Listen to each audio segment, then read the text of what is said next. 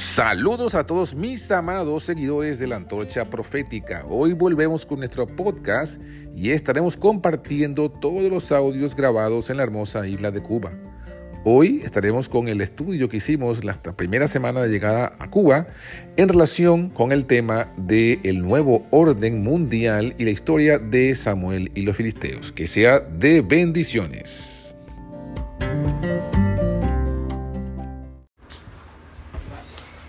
Bueno, una vez más, feliz tarde, feliz noche. Gracias por la invitación, gracias por estar aquí.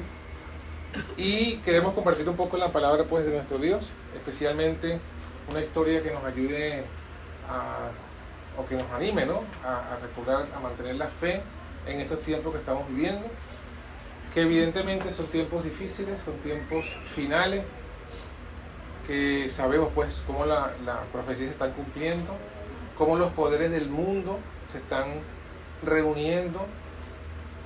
Recientemente acaba de terminar una reunión este, de los poderes económicos y políticos del mundo, la famosa, el famoso Foro Económico Mundial, donde se reúnen los principales líderes de la política, de la economía, para trazar los planes. Y ellos han reafirmado pues, su deseo de establecer su famosa Agenda 2030. ¿no? Sabemos que la Agenda 2030 es una agenda establecida contrariamente en cada punto a lo que es los mandamientos de Dios.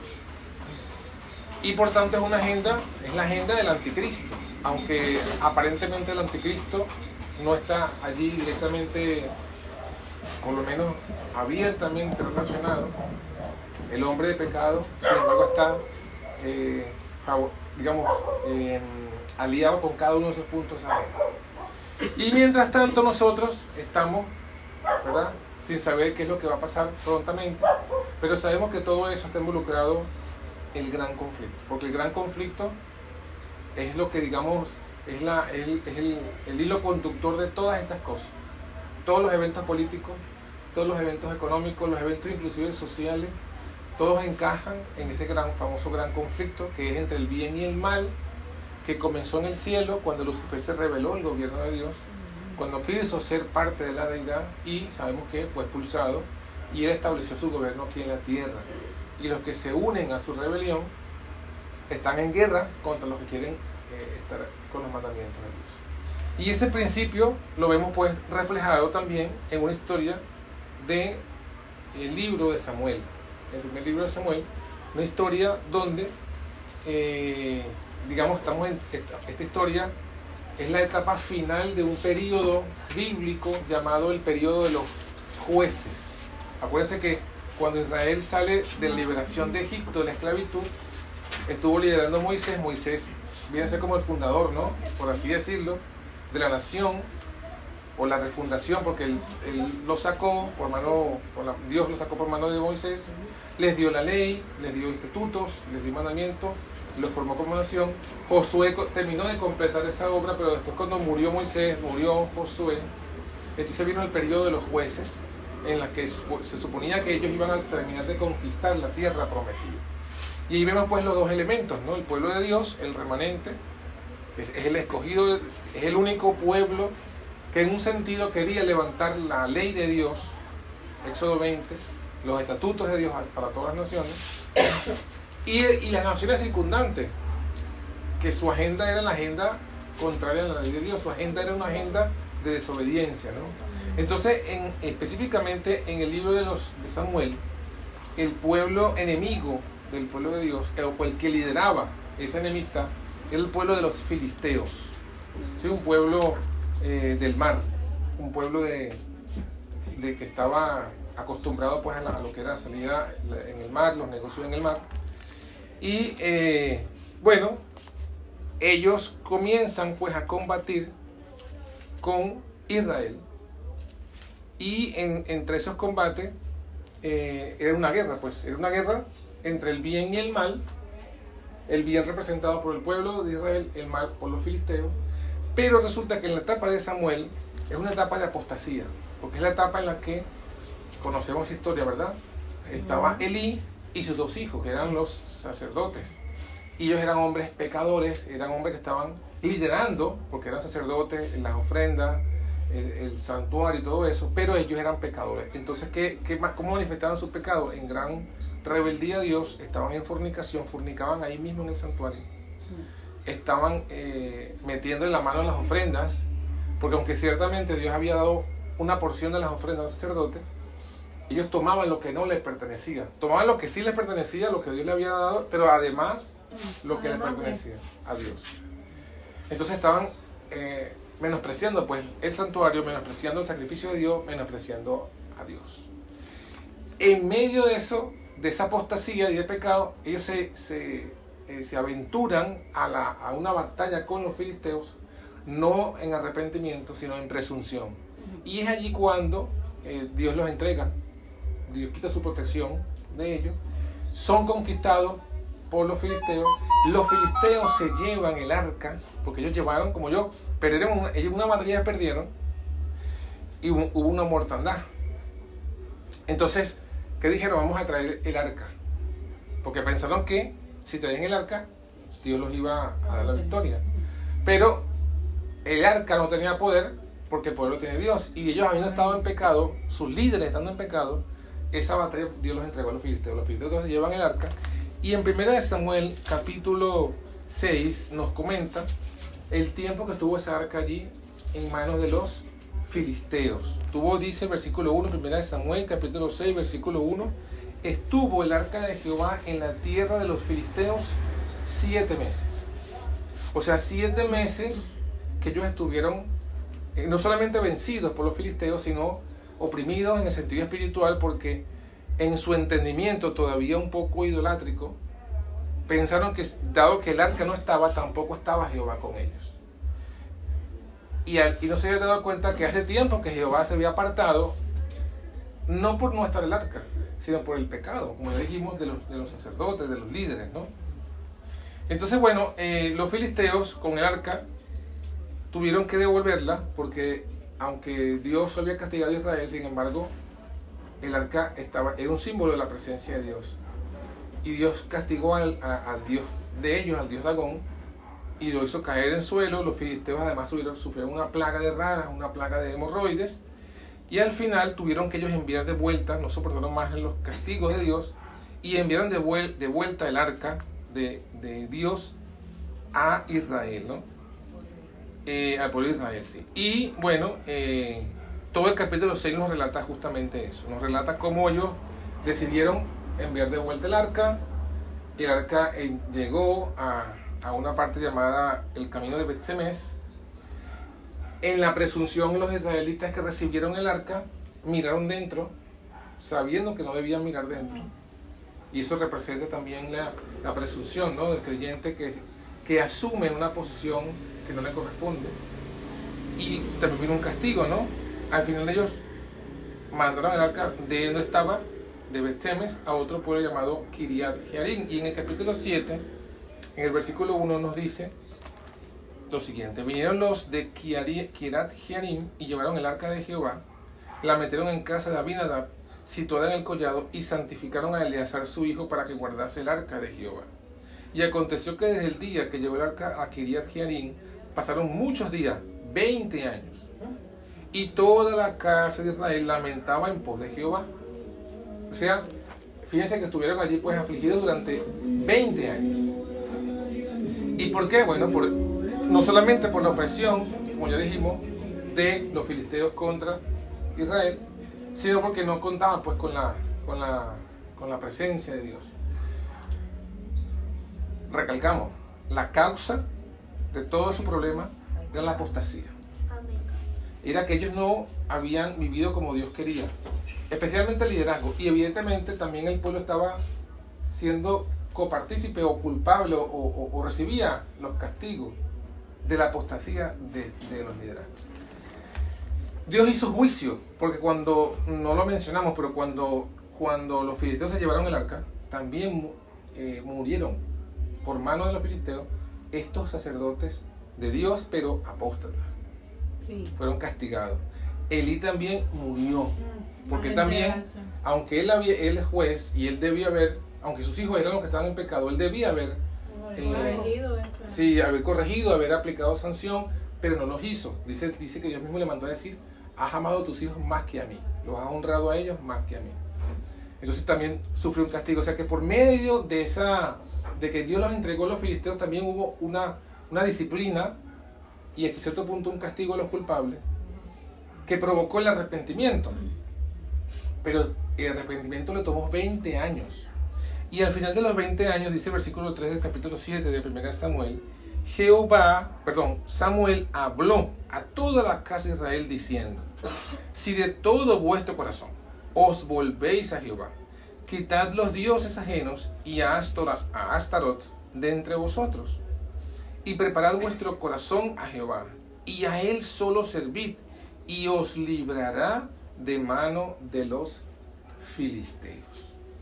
Entonces fíjense que eh, vuelve aquí el Señor a través del profeta Samuel dar la clave. Le dice, ustedes están sufriendo bajo la mano de los filisteos. ¿Por qué? No solamente, fíjense que aquí se revela que no solamente los líderes estaban en apostasía, o sea, los sacerdotes ovni fine que habían cometido su pecado, no solamente Elí que también los había apoyado o, se había hecho de la vista gorda, sino el mismo pueblo. Porque dice, exacto, Samuel está diciendo, ustedes, ustedes si de verdad quieren servir al Señor de todo corazón, entonces también quiten estos dioses que ustedes tienen en su casa, en sus hogares. ¿Cuáles son esos dioses? Bueno, dioses ajenos y Astarot. Astarot es parte de, la, de la, tríada o de la trinidad eh, fenicia, que esa trinidad fenicia era Baal, eh, Astarot o Astarte y Tamuz. Baal era el, varón, Astarot y Astarte era la, diosa, la, la mujer, y Tamuz era el hijo de ambos. Y eso era la Trinidad este, fenicia, que era, digamos que en esta época, la más popular en este sector, en Canaán. Y al punto que los mismos del pueblo de Israel también tenían esos dioses. O sea, ellos profesaban servir a Jehová, pero también servían a esos dioses. Y por eso, entonces aquí se muestra que por eso es que Dios también los entregó a la mano de los filisteos. O sea, ellos no eran, no era que los culpables únicamente eran los líderes, sino que ellos también eran culpables. Sin embargo, la misericordia de Dios se muestra porque el llamado de Samuel es, quiten tus dioses ajenos, vuélvanse a Jehová, preparen vuestro corazón a Jehová, a Él solo servir, y está la promesa, la hermosa promesa. Os librará de la mano de los filisteos. Los filisteos aquí representan, los filisteos aquí representan a los poderes del mundo hoy, que también están aliándose para establecer su propia agenda idolátrica. Porque ¿cuáles son los dioses hoy día? Los dioses, obviamente, además de los dioses, que sigan habiendo dioses de madera, de metal, de esculturas y de piedra, también hay dioses falsos que no tienen esas esculturas, pero que son ideologías, son doctrinas, son enseñanzas. Ya Jesús nos advirtió. Ahorita el, el pecado característico del mundo en general es la sodomía, porque dice Jesús que, que, el mundo sería como Sodoma, como en los días de Lot, ¿no? Dijo Jesús. Y como en los días de Noé, la violencia, eh, em, la adoración hacia la naturaleza.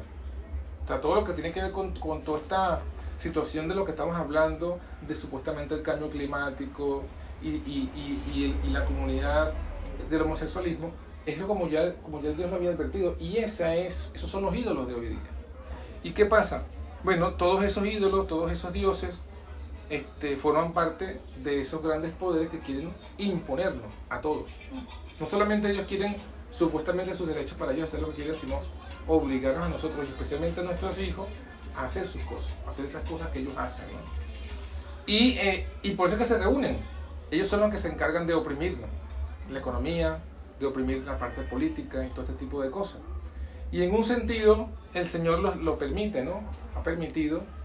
¿Por qué? Bueno, seguramente, como lo dice aquí la palabra, porque los líderes del pueblo están en apostasía. Y en un sentido nosotros también hemos quizás tomado alguno de esos ídolos. Por tanto, el mensaje también sigue siendo para nosotros. Si nosotros nos volvemos a Jehová, si nos arrepentimos de esa apostasía en la que alguna vez participamos, si, servimos solamente el único Dios verdadero.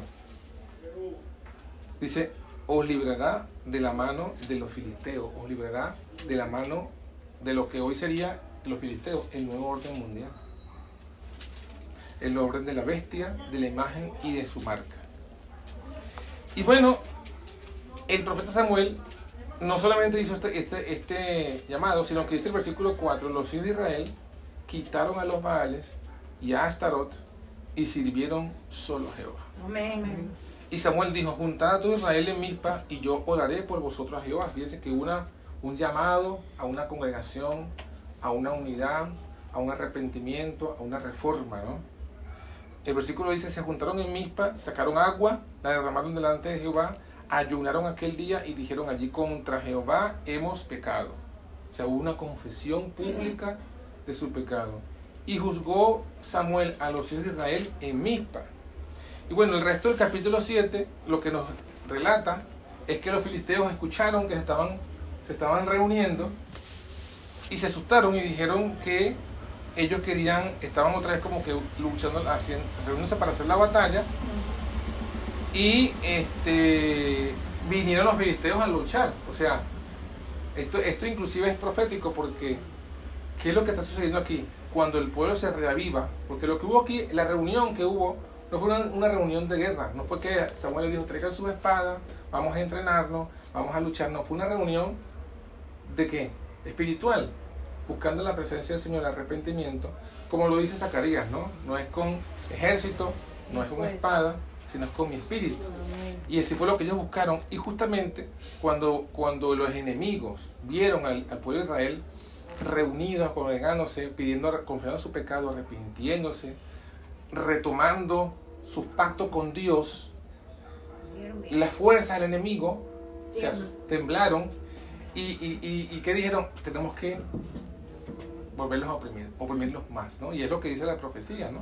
Cuando, que lo dice también inclusive Pablo, y lo retoma en la huella en el conflicto de los siglos, dice, cuando el pueblo de Dios reavive su fe, entonces vendrá otra vez la persecución.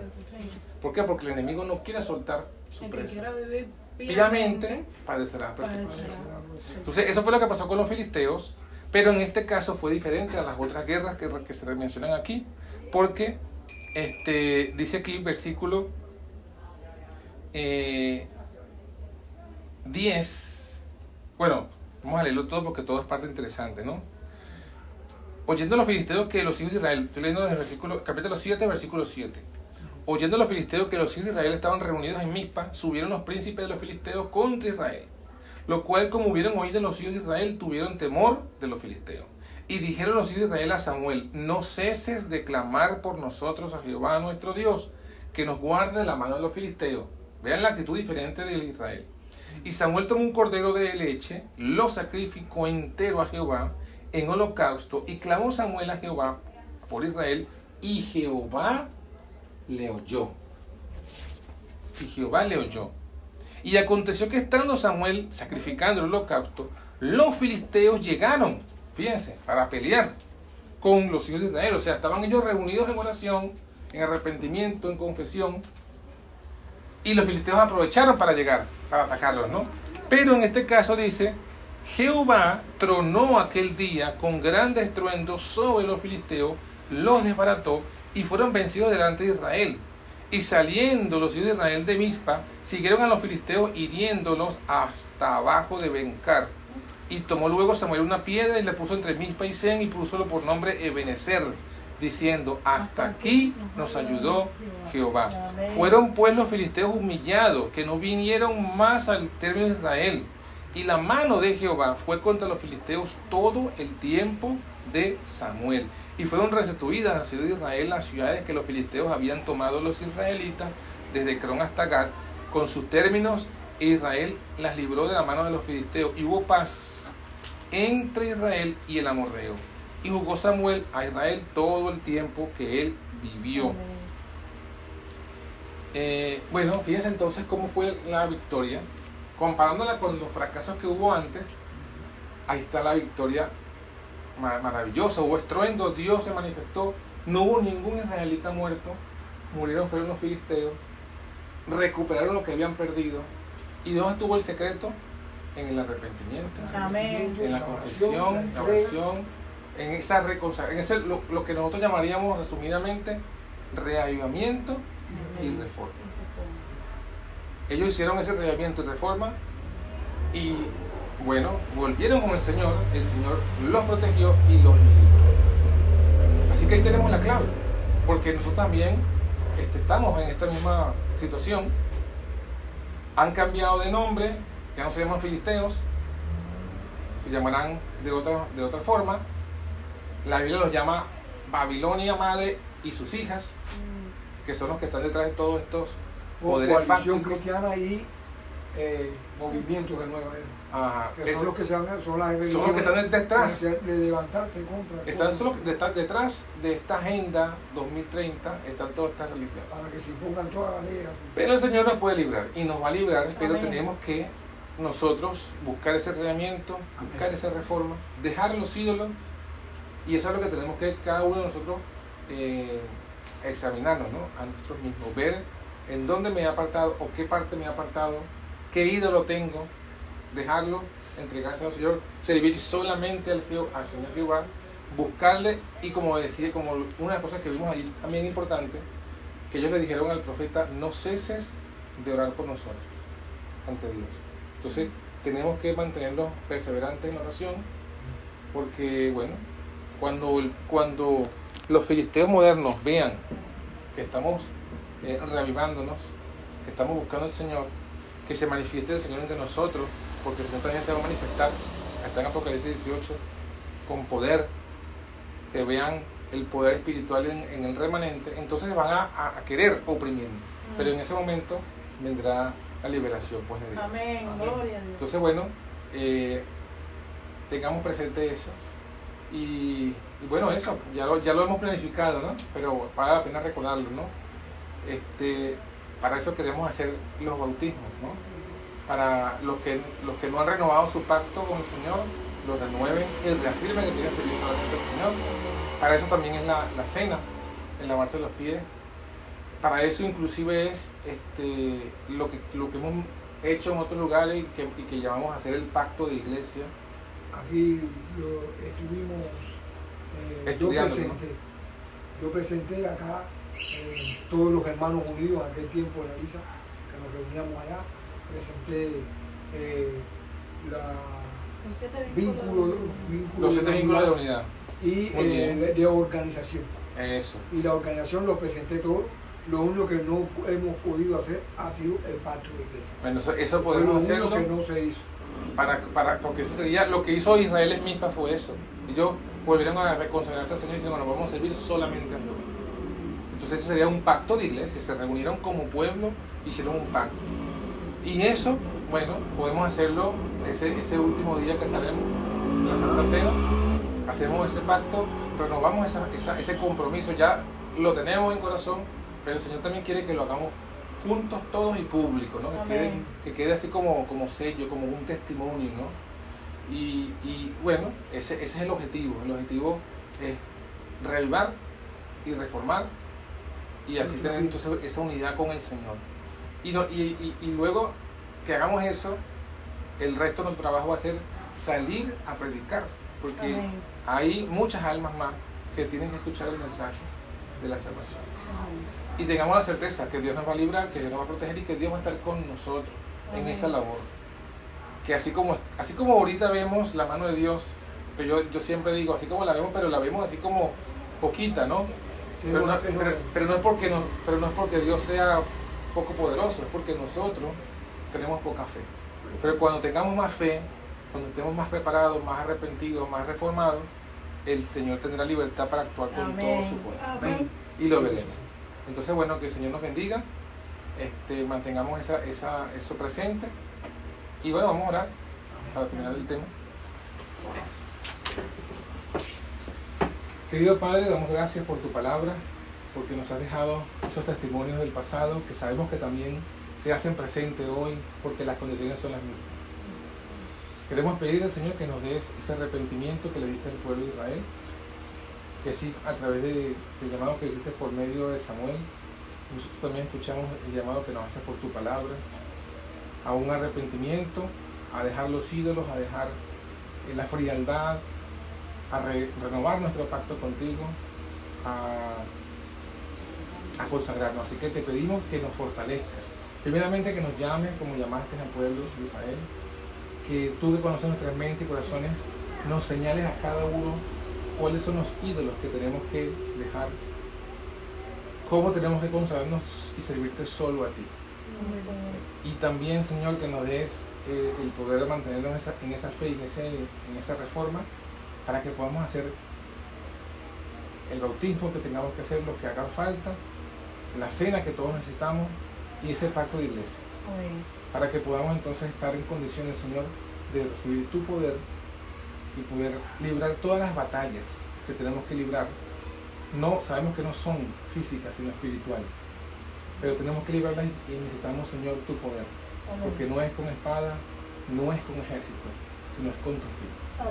Levántanos con tu bendición, síguenos guiando, síguenos eh, bendiciendo, que todo lo que hemos planificado aquí en la, noche, hoy, pongas tu sello sobre ellos, Señor, si es tu voluntad. Si hay algo que no está de acuerdo, que tú lo quieras hacer de otra manera, Señor, muéstranos para cambiarlo. Porque queremos servirte solo a ti. Gracias por escucharnos, gracias por tu misericordia, gracias por el perdón. Te lo pedimos en el nombre de tu único Hijo, nuestro Señor Jesucristo. Amén. Amén.